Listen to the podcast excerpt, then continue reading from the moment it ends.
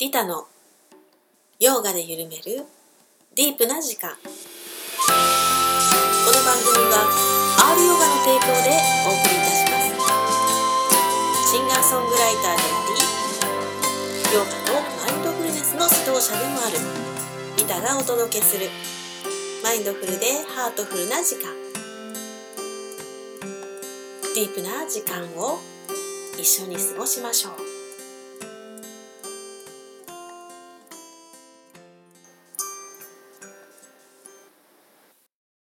い、皆さん、お元気ですか？リタです。すっかり秋も深まってきましたね。皆さん、お元気ですかね？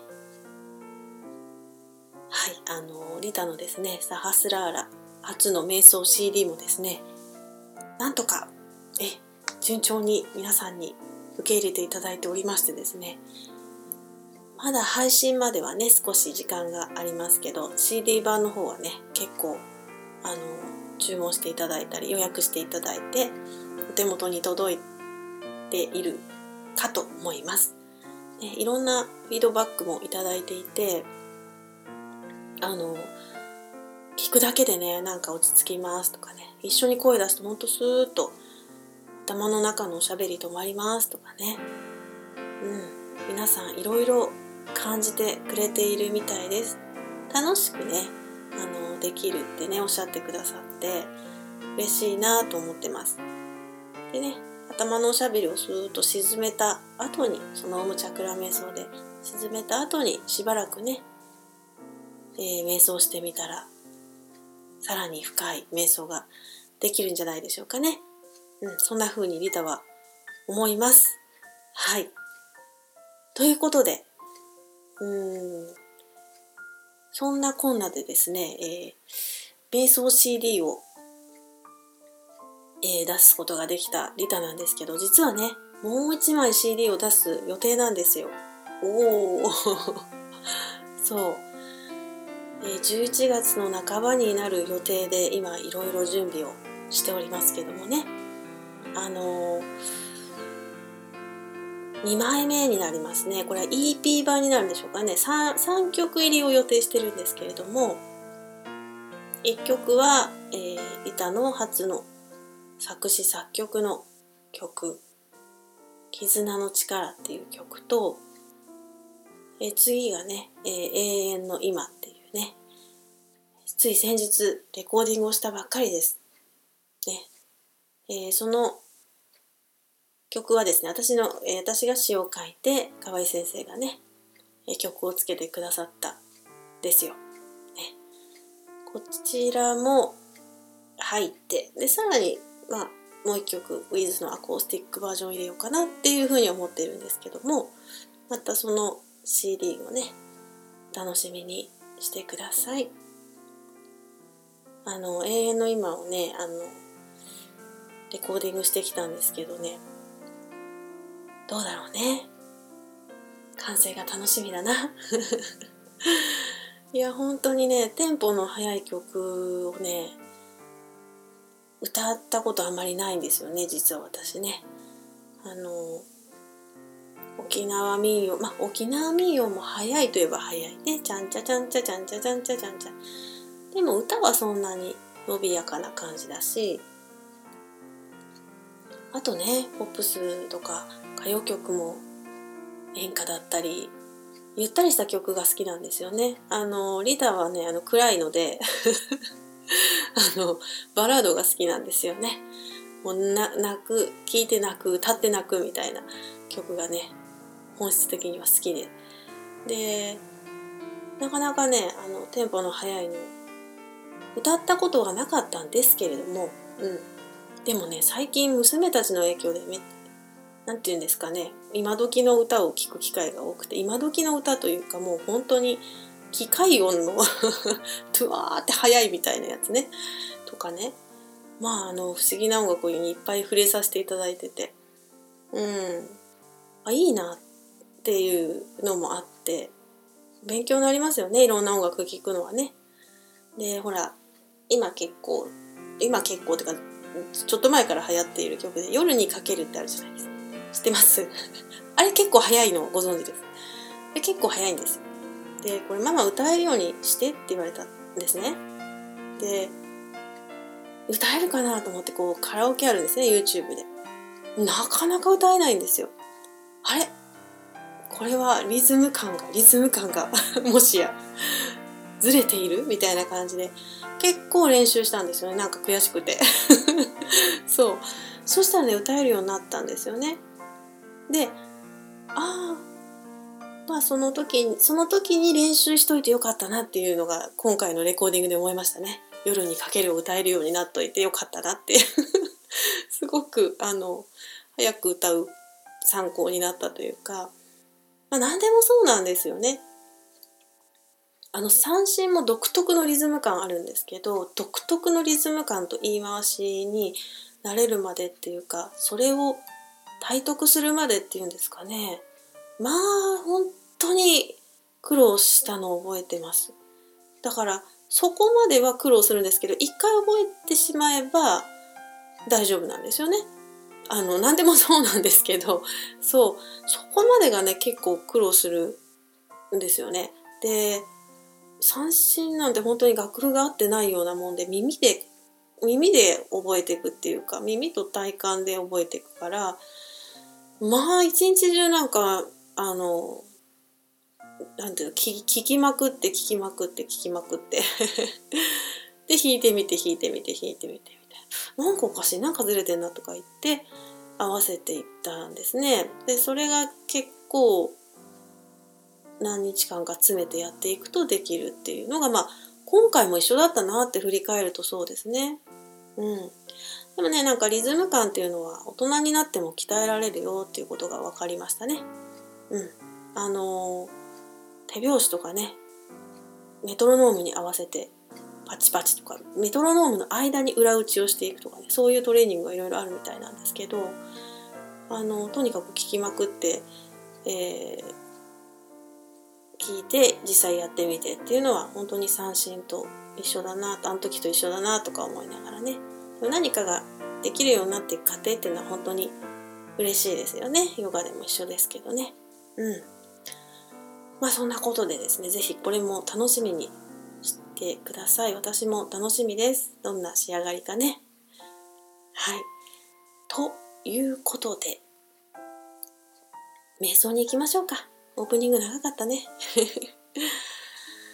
はい、それでは、あぐらを組んで背筋まっすぐ。おへそを前に突き出すようにして胸を張って肩と腕の力を抜いて軽く顎を引いて頭のてっぺんを天井に高く突き上げるようにして座ります。吐く息を長くして心を落ち着かせていきます。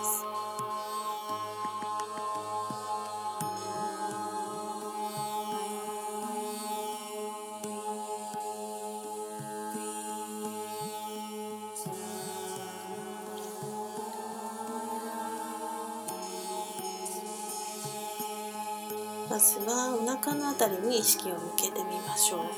息を吸うとお腹が膨らんで吐くとへこんでいきます。膨らみ縮み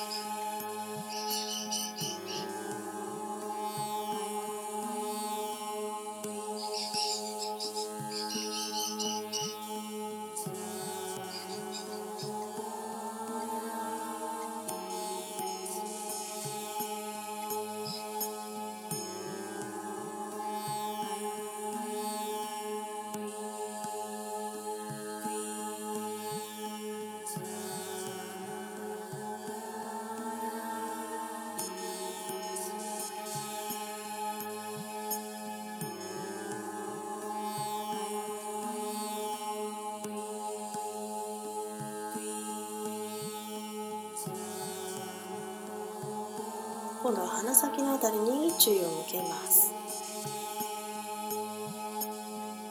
鼻から空気が出たり入ったりするのを観察します。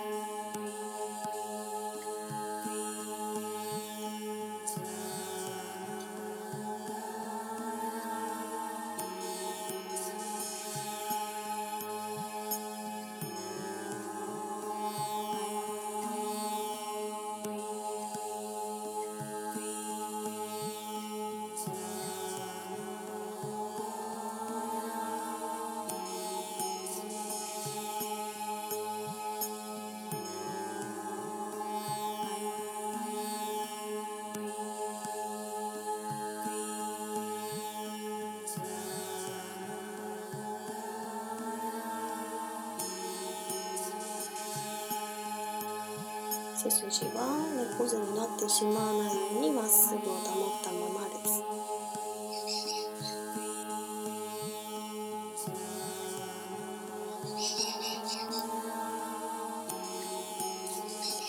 では最後に慈悲の瞑想の言葉を心の中で唱えます。私が幸せでありますように。私が苦しみから解放されますように。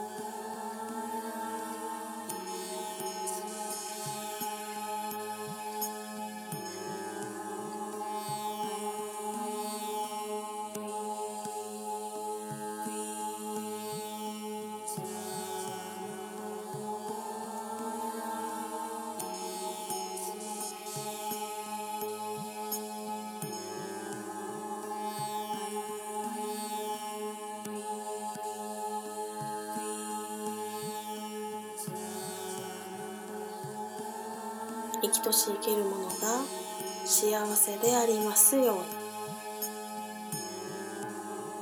生きとし生けるものが苦しみから解放されますように。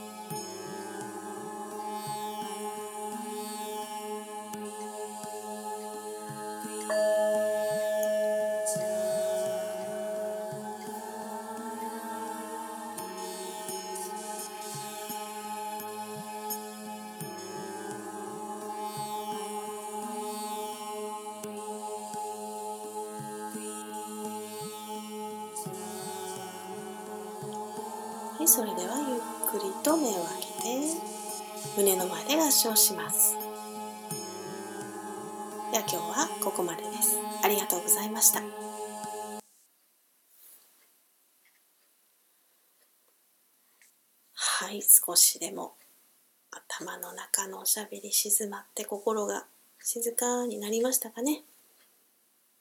はいそれではゆったりとしたところでお聴きください。リタで With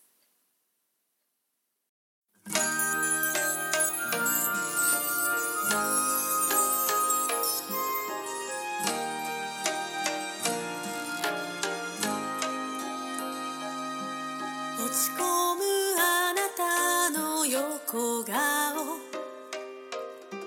大好きな笑顔もう一度見せて一人きり泣いてた夜も。大丈夫だから一人じゃないから。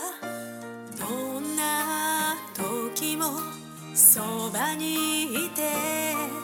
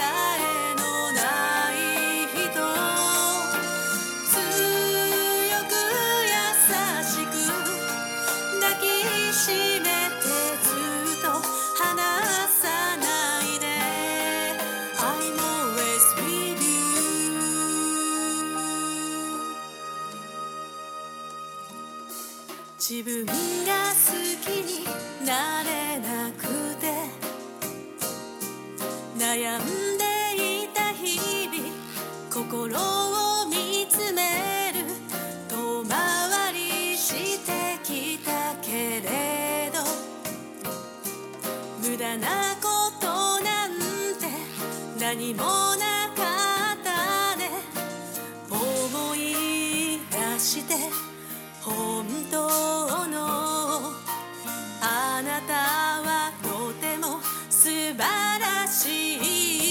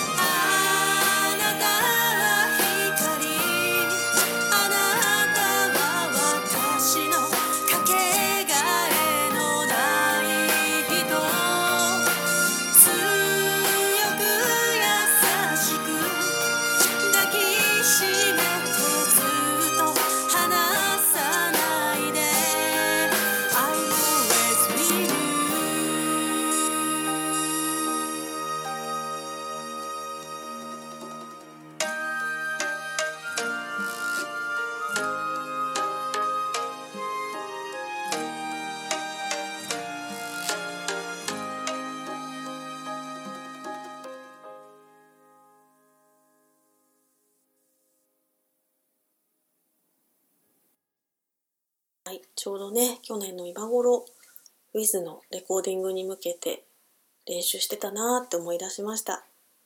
もう初めて聞いた時からねほんと名曲ですよね。こんなね素晴らしい曲を作る河合先生ってどんな人なんだろうなーっていうね。えそんな歌のハテナから始まった この企画。ね河合先生の人生を知ろうみたいな感じですけどね。ディープな話をしております。今週は今回はね、えー、旋回に続いてなんですけど、えー、いよいよちょっと人生が進み始めますよ。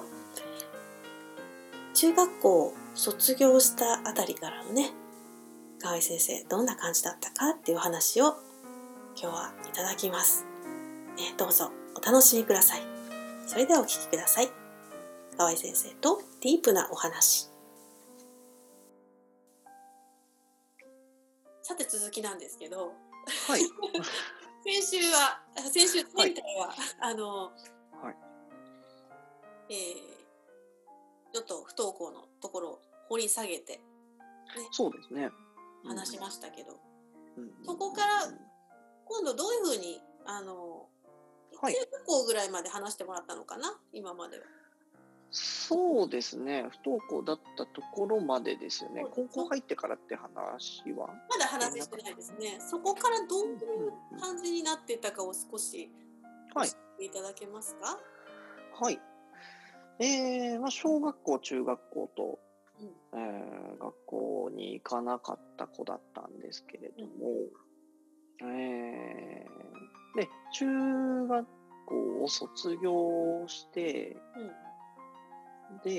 えーまあ、どうすんのっていうふうになったわけですよね。で中学校の時に、あの兄からギターをもらったんですよ。あうんうんうん。うん、で、えーのめり込んでてもうあの楽器屋さんとか本屋さん行ってうん。音楽理論書とかを読み漁るみたいな、うん、そんな子だったんですけれどうんうんも、でもう中学の時から曲を書き始めてたのでうん。もう音楽で食っていくんだって中学卒業して、うん、そうそうそう。で高校行かず？に、えーそう高校行かず。に、う。ん、と思ってたんですね。うん、そうですね。で実際そうしたんですよ。したんだ。おお、はい。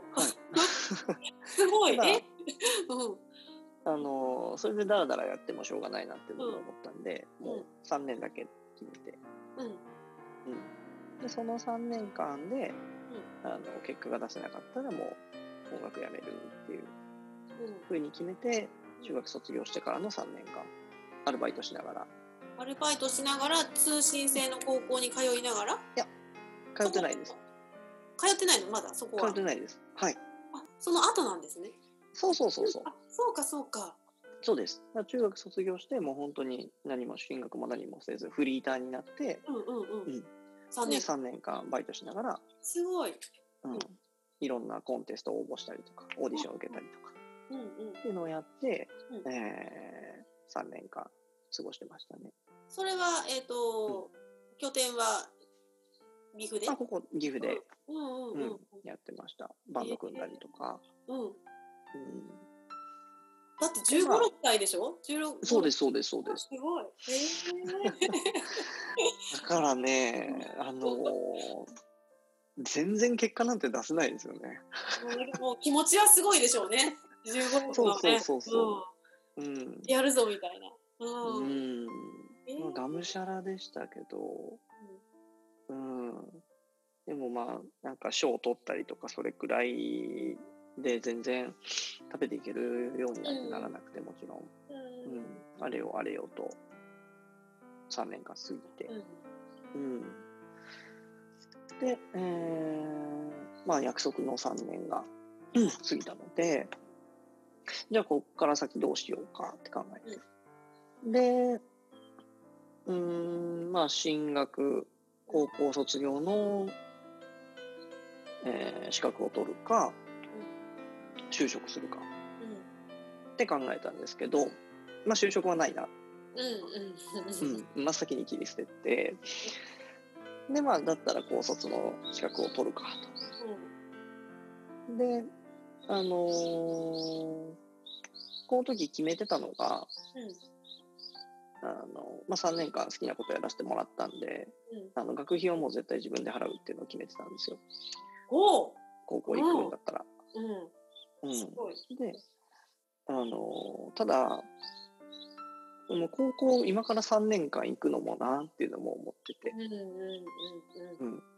もうみんな大学進学の年ですから、ああそうですね。うんでももう絶望しかなかったですよ、その時っそうか。て。今から高校行くとかもうん。恥だなって思ってます。ああまあそうでしょうね。年頃もそうだしねそうそうそう同級生とかに全く会えなかったですね。あそうですよねうん、あのーそうそ音楽も同時に諦めたっていう感じそうですね。まあ絶望ですよねそうしたらうん、もう本当に何もない状態です。わあきついな、どん底ですよ。いやまああのこれもそっちもすごいんだけどはい。ご両親が3年間好きにやらせてくれたのもすごいなと思うんですけそう、本当に今の僕があるのはやっぱりその辺のなんか放任主義な、ど、うん、あよくやらせてくださったんですね、本当に。もうやってみようって感じまあ、この子はもう言ってもしょうがないなっていう 諦めだったと思うんですけやらせてみましょうみたいなね。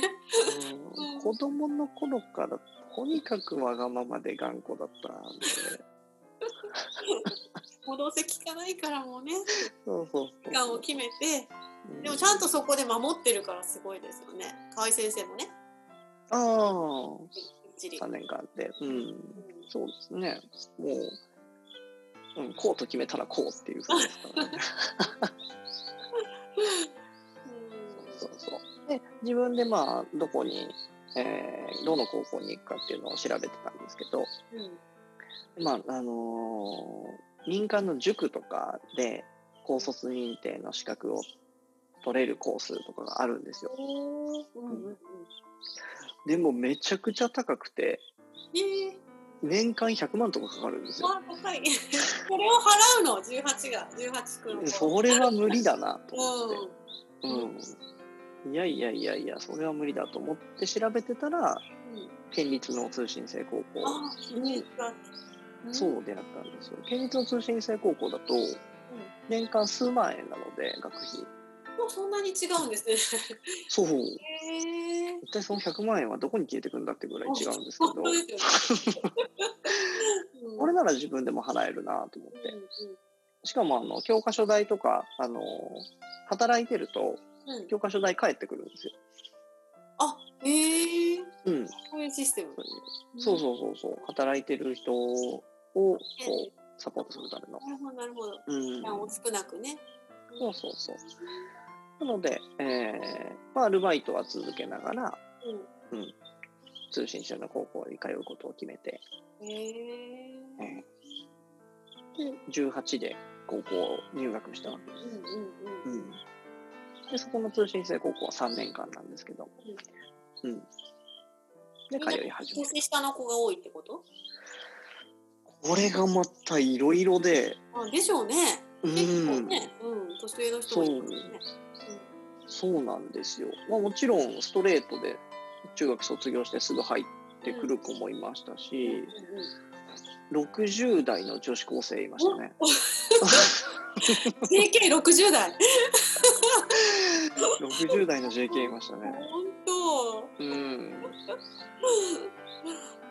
で、その、ね、その子と、あの、お話とかすると、やっぱその頃って高校に行けなかった時代だったから、そうそうそうそうそう、どうしても行きたくて。ああ、いいですね。そう。なんかそこら辺で広がりますよね。なんか自分だけがっていうんじゃなくなるね。うん。そうそうそう。本当にそうで、うん。あの、僕がその入学する時ってもう本当に、なんだろうう、ん。もうすごいどんよりしてたね。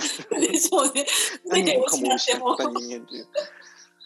でもなんかね、その悲劇の主人公ぶってるんですよ。うん。夢も叶わなかったし。そうそうそううそう。で、行って、あの、また、高校がすごい良かったんですけど、うん。割と、あの、学校が始まって早い段階で、あの、青少年自然の家に研修で行って、ほうほう。へでーそこで座談会っていうのがあったんですよ。楽しそう。うんうんうん。うんみんなで輪になって話し合うのね。そうそうそう。で、どんな話をするかっていうと、この高校に入る経緯を話しましょうっていう。うん。うんみんないろんなストーリーがありそうですね。もうね、うん。本当に自分の胃の中の蛙感。うん、世間は知らなかったなって。何をぶってんだよっていうぐらい、うん、どんだけ自分が恵まれてきたんだよまあっていう。ぐらい、もう本当に壮絶な生き方をしてきた子たちがいて、うん、小さいな自分はっていうのをつくづく思い知らされたんですよね、その時。うん。そうそうそういい。体験じゃないですか、それは。そう、本当にそうなんですよね。ううん。で、その高校に入って本当に人生が変わったなと思うんですけど、うん。そう。でそれで3年間真面目にお勉強をしながらっていう感じだったんですか？うーんと、1年生の時はめちゃくちゃ勉強して、うん。うん、もう大学行こうと思ってたんで、その時。ほう。うん、音楽はやらずに。あ、そうか、音楽、音楽はどうなった？そうだ、そう ほとんど、ほぼほぼもう趣味ですよね。ちょっと触ってるぐらい。うんうん。うん、音楽で何とかしようとかどうこうしようとかは全く考えず、全くないです。でも大学行くぞみたいな感じだったのね。勉強一生懸命。そうですね。うんで、平日、あの、T シャツ作る工場にアルバイト行ってて、おお、またレアでも。それも、あれですよ、あの、うん、弁当と、その学校のやっぱ勉強ってもう卒業させるためだけの勉強なんうんでうんめちゃくちゃ簡単なんですよ。はいはいはいはい。うん、これじゃあ大学行けないと思って自分で、あの真剣ゼミ取って。それ持って行ってましたからねバイト。へえで休憩時間に勉強するみたいな。本当うに。んまあそうすると必然的に結構上の方だよね。高校でもせ成績がね。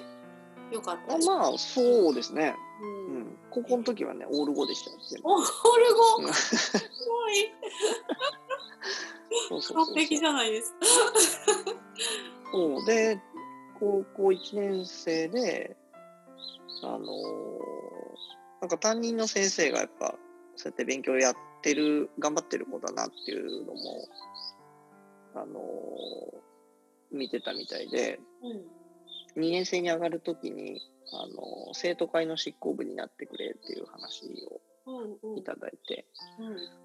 うん、で割と僕が1年生だった時の2年生3年生って明るい子たちが多かったんですけど、うん。僕らの世代は割とどんよりしてる子が多くて どんより系だったね。おとなしい子たちがすごく多くて、うんうん。うん、その中ででも生徒会の執行部が誰も立候補しないってなっちゃうと世代交代できないから、そうかそうか。うんうんちょっと可愛いやってくれんかっていうふうに言われてお 声がかかったわけですね。そう優等生だし。うんでうん。2年生で生徒会の初期かなんかになったのかな。へえ。うん。で、またその生徒会の執行部がやっぱ明るい人たちばっかりなんで、うん。それも面白かったんですけど、へえ。うん。そう。で生徒会の執行部に入りつつ、でもあの、フットサル部に入ってたんで、やってますね。そう、フットサル部に入ってたんで、もうそ生徒会の執行部に行くと、部活に行けなくなるんですよ。執行部の集まりすっぽかして、うん。部活に行ってて、で生徒会の執行部室に連れ戻されるみたいなのを 毎回やってましたね。奪お奪い合いだね。へえ。そうそうそうそう。で、通信制の高校なんですけど、文化祭もあって、ほうん。う。へえ。で、その僕が2年生になった時に、うん。その生徒会執行部が毎年、その文化祭で出し物をするんですね。うんうんうんうん。で、今年は何をやろうっていう話話をしててうん、で、その生徒会長がバンドやりたいってうん。言い出したんですよ。おおうん。うん。おなんか来たぞと思って。音楽の匂いがするぞ。ううんん。最近ギターやりだしてさ、みたいな話をしてて、え、やる？やる？みたいな空気になって、うん、で、やることになったんですよね。うんうんうん。うん。でも、みんな本当にもう初心者うんばっかりだったので、やり方わかんないっていう風で、うん。うん。で、うん、ちょっと黙って見てるわけにはいかないな とまあまあ僕知ってますけどみたいな感じです。そうそうそう。ギターを教えたりとか、あのバンドでドラムとかベースとかもやってたので、うんうんうん。通りバンドの楽器はできるから、それぞれみんな、うん、教えて、うん。そう。で、ちょっとなんか、自分も楽しくなってきちゃって、そうでしょうね。う。うんん、曲を作っちゃったんですよねすか？すごい、それ用に文化祭用に？そうそうそうそう。その年は、その文化祭のテーマソングを、ーうんうん。うん、みんなで作ったテーマソングで、はい。えー、楽しいやつじゃないですか、めちゃくちゃ。そう、面白かったんですよね。で、3年生に上がって、うんでもう生徒会の執行部に入ってたのが、うん2年生の時点で僕一人だったので、うん必然的に3年生に上がったらもう生徒会長をやらざるを得ない状況うんになって、うんうんうん。会長、生徒会長、先生。生徒会長だったんですよ。すごい。うん、もうフットサル部行けなくて、さ会すがにそう泣く泣く生徒会長をやる。うんうん。ただその昨年のその文化祭の出し物がすごく良かったみたいで、ううんんあの生徒会にも入ってくれる子が、うん。うん、たくさんいて、へえ。うん、そうそうそう。で、あの3年生の文化祭ですよ。うん。うん何ったのかな？あのもう今年もやるよね、バンド。もうみんなもう期待してますよね。うん僕はその時すごく劇をやりたかったんですけどね。うん。ミュージカル的一枚やってみたかったんですよ。そうそうそうそう。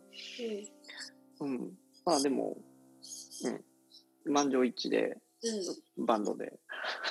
うん。でまあやるなら、やるなら、うんせっかくやるなら、あの、まあ今年も曲作るか、で、生徒会執行部だけで作るんじゃなくて、今度は全校生徒をみんなで作りたいなと思って、うんうんうんうん。で、アンケートを取って歌詞に入れたい言葉を、うん。うん。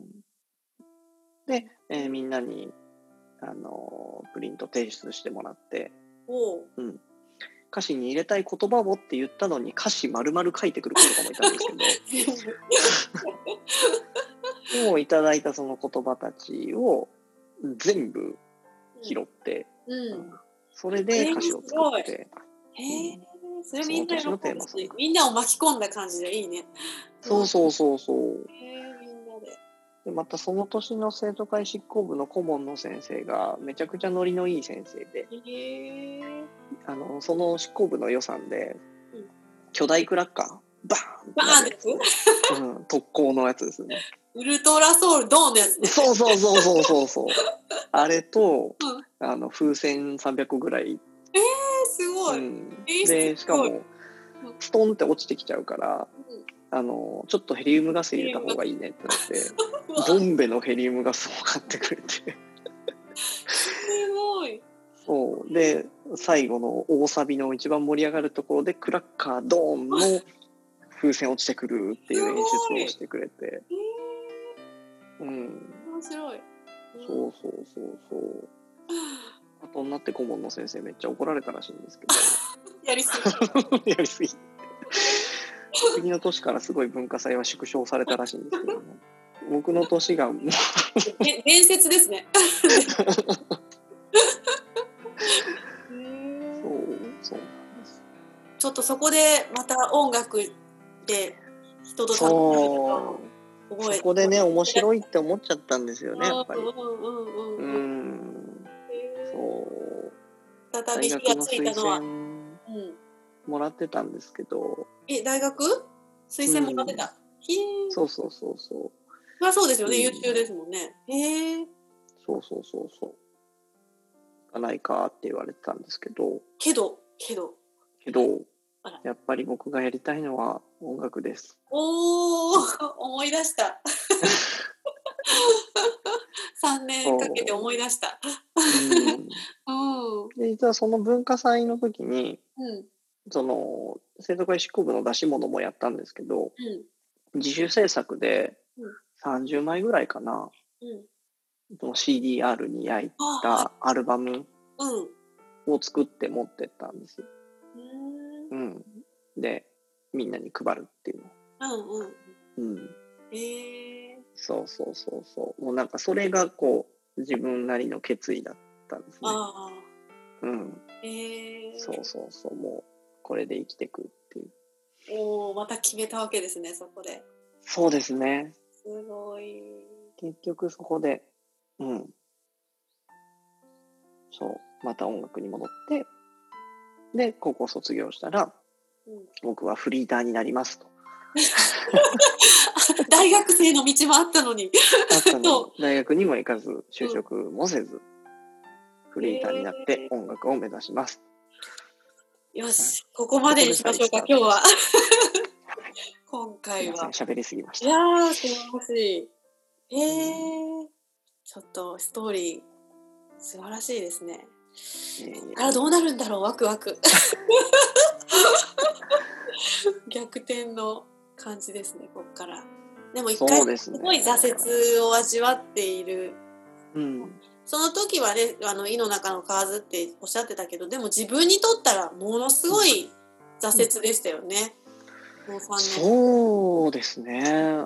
で周りはもう高校卒業しててとかってなってて、うん、その時のやっぱコンプレックスっていうのがものすごかったですよね。その年代ね。うん、いやでもそれがやっぱりうん。今もうん。いろんななんていうのかな。優しさとか、うん。うん。そういうのになってんのかなと思う。うん。まあ確かにその経験があったのでうん。あの生徒の子たちで中学生高校生とかうん。ねあのいるんですけどやっぱいろいろ抱えてるんですよ。で学校行けなかったりとかする子もいたりうん。家庭がでちょっとね複雑だったりする子もいたりして。うん。でもその子たちにやっぱり「うん大丈夫だよ」っていうのを言えるんで、うん、そう。あの同じ言葉でも自分が経験してる人の言葉と、うん、そうじゃない人の言葉って重みがやっぱ違うので。全然違う。私はそのどん底を味わった人は本当に人間的にあの違うなって思いますね。うん、うん。本当にね優しい言葉がかけられるというかね。その言葉が本当に偽りじゃないっていうか、ううんん、うん。温かい感じがするな。うん。うん、そうそうそう。だからまあそういう意味でもいい経験したなとは思うんで。うん、いや今日も素晴らしい話を聞かせていただきました。えーありがとうございました。また次回に続きます。はい お願いします。また読んでください。はい、ありがとうございました。ありがとうございました。ありがとうございましたあ。りがとうございます。河合先生、ありがとうございました。また今日もすごい話が聞けましたね。本当に、中学卒業からの3年間ね、本当にプロを目指してやったっていうのはすごいですね。その頃何やってたかな、私。何やってたかしら。中学校3年間、あ、高校行ってましたけどね。まあ私もどんよりした高校生でしたよ。どんよりしてました。本当違う意味でですけどね。井の川井の中の蛙でしたね。本当に自分が悲劇の ヒロインでね。うん、そんな時代でした。まあ本当にいろいろぐっちゃぐちゃになる時期ですね。胸の中がね。あの、思い悩む時期じゃないのかな。まあ少なくとも私と河合先生はそうだったなっていうことが分かりましたけどね。はいあのやっぱり挫折の経験っていうのはその時はね本当に死ぬほど辛いことなんですけどやっぱりそういうどん底を見た人は本当優しいですよね。うん、あの本当に優しい言葉をかけてくれる人たちっていうのがいてまあ私もどん底どん底この間どん底について話し合ったんですけどトークカフェで。どん底ってそこにいる時は分かんないよねって話なんですよね。後から振り返ってああそこがそこだったねっていうのが分かるっていう話をしてくれて友人が。おおと思って本当そうですよね。その時は必死だからうん分からないんだけどうん。でもねそのどん底感は分かんないんだけどあ今が地獄だなと思ったことは何回かありますね。うん、ああもう地獄っていうのはなんかああいうなんだあのすごいおどろおどろしい絵に描かれている地獄鬼がいてねなんかずっとあの鍋でに煮られてねそういうことじゃないんだなってあここにあるんだなって思ったことありますね。あ今そこにおるわみたいなねうん。まあ、そういう時にね本当に人の優しさはしみるんですよ。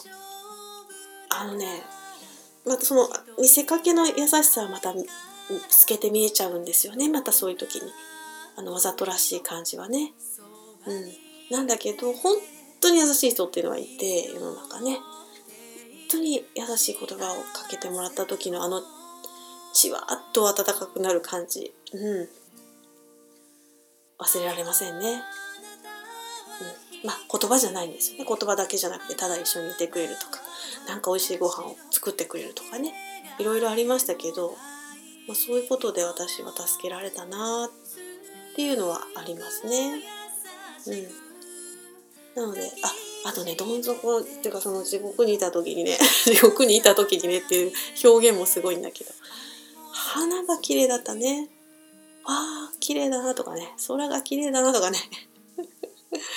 そんなことがありましたね。うん。あそうそう思い出した。子供妊娠中のつわりの時期とかね。もうあれも一日中気持ち悪いんですよ。ずっと船酔い状態が続く。二日酔いが何日酔いなんだぐらいなね。もう私の場合長かったですからね。数ヶ月続きましたからね。もう極限状態だったんですけど、まあそういうね、皆さんも経験された方多いと思いますけどね。あの時も本当に、なんて言ったらいいんだろう、もう、おかしな精神状態ですからね。でもやっぱり鼻綺麗だなとかね。鼻すごいな。癒されましたね。とちょっとしたところで。うん。あの、音楽にもね、音楽には本当に癒されましたね。あのつわりの時代には。ずっと沖縄民謡聴いてましたからね。出産の時も聴いてましたね。